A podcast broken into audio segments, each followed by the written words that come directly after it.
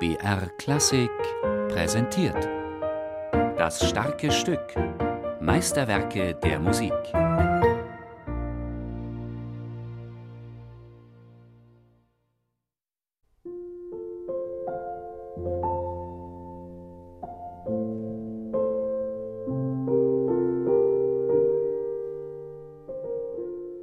Trauern Sie mit mir, mein Freund.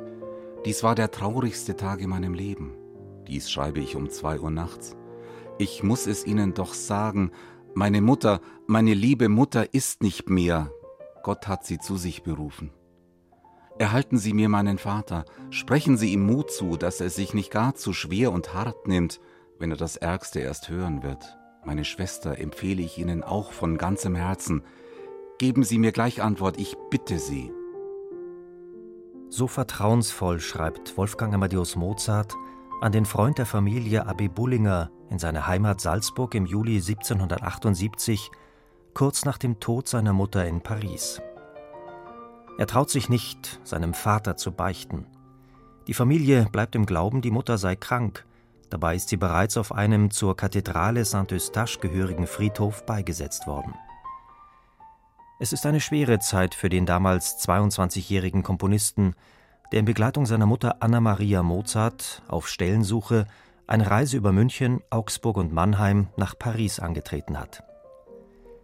Auch wenn die Musikwissenschaft inzwischen weiß, dass Mozart die A-Moll-Sonate bereits in Mannheim begonnen hat, so wird das Werk weiterhin aufgrund seines düsteren Charakters mit dem Tod der Mutter in Verbindung gesetzt. Fast unwahrscheinlich erscheint diese Zuordnung, denn Mozart schrieb zu dieser Zeit bereits an seiner prächtigen D-Dur-Sinfonie. Doch der klagende Unterton, die Melancholie und die Trostlosigkeit der Klaviersonate drücken unabhängig von dem Entstehungszeitpunkt Mozarts Leid und Schmerz aus. Diese Empfindungen sind für den jungen koreanischen Pianisten William Yoon bei seiner Interpretation der Amol-Sonate von großer Bedeutung. Als ich diese Sonate einstudiert habe, habe ich mir vorgestellt, wie Mozart beim Komponieren sitzt und an seine Mutter denkt und wie verzweifelt und hoffnungslos er sich gefühlt hätte. Und das hat mir sehr geholfen bei der Interpretation dieses Stück. Ich verstehe immer mehr von seinen Emotionen und seinem Zustand in der Zeit. Nur ganz wenige Werke in Moll hinterließ Mozart überhaupt. In dem Gesamtschaffen des jungen Genies finden sich beispielsweise in seinen 626 Werken nur etwa 33 in einer Molltonart, eine verhältnismäßig geringe Zahl. Dass die Molltonart für den Komponisten selbst, aber auch für viele Interpreten seiner Werke dadurch einen besonderen Stellenwert erhält, bleibt unbestritten. Ganz deutlich hört man in Mozarts A-Moll-Sonate sein Leid und seine innere Zerrissenheit. Förmlich versucht er hier dem Klavier seinen Schmerz anzuvertrauen, ihn gleichzeitig zu überwinden und anschließend zu genesen, ein Prozess, der in allen drei Sätzen der Klaviersonate zu spüren ist.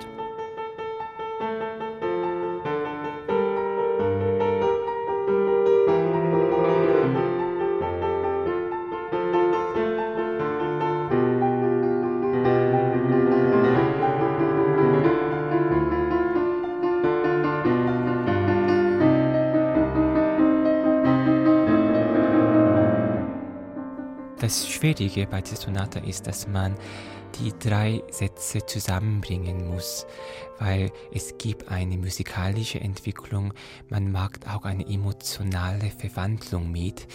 Wenn ich diese Sonate spiele, spüre ich all seine Emotionen, Verzweiflung, Schmerz, Hoffnung und auch Trost.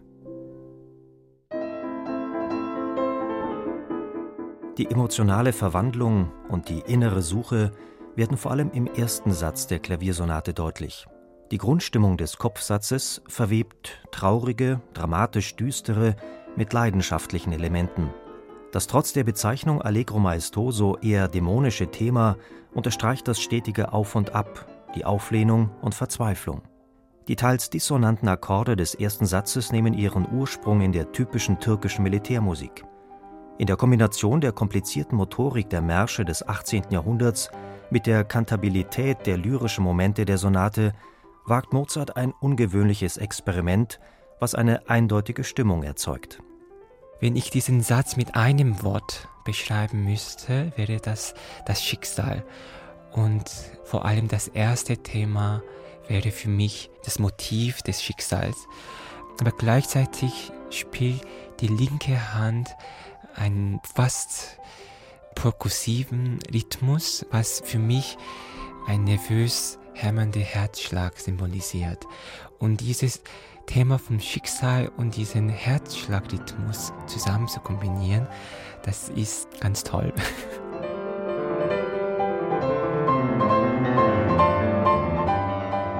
Diesen Herzschlagrhythmus, den William Yoon hier beschreibt, ist den pausenlosen Sechzehntelbewegungen zuzuschreiben, die einen nicht enden wollenden Sturm ausbrechen lassen. Die gesamte Sonate lebt von emotionalen Sprüngen und musikalischen Brüchen. Nach dem niedergeschlagenen ersten Satz folgt dann der zweite, der durch seine Lyrik und seinen ruhigen Charakter einen ausdrucksstarken Gegenpol bildet.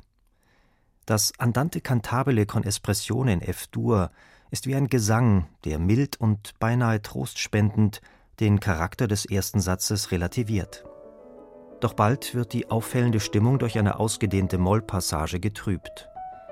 Das düstere Thema des ersten Satzes kehrt im letzten Teil der Sonate noch einmal zurück.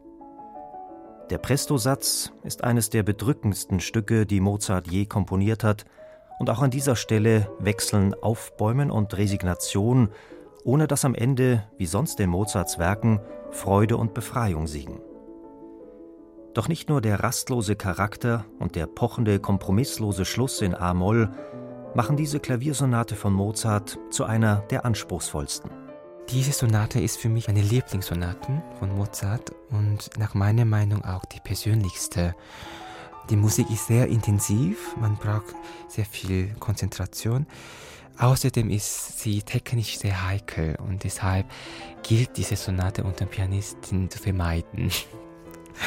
Aber jeder Auftritt mit dieser Sonate ist mir gleichzeitig eine Herausforderung, aber auch ein ganz besonderes Erlebnis. Man ist emotional auch sehr verbunden und man mag diesen emotionalen Prozess von Mozart mit.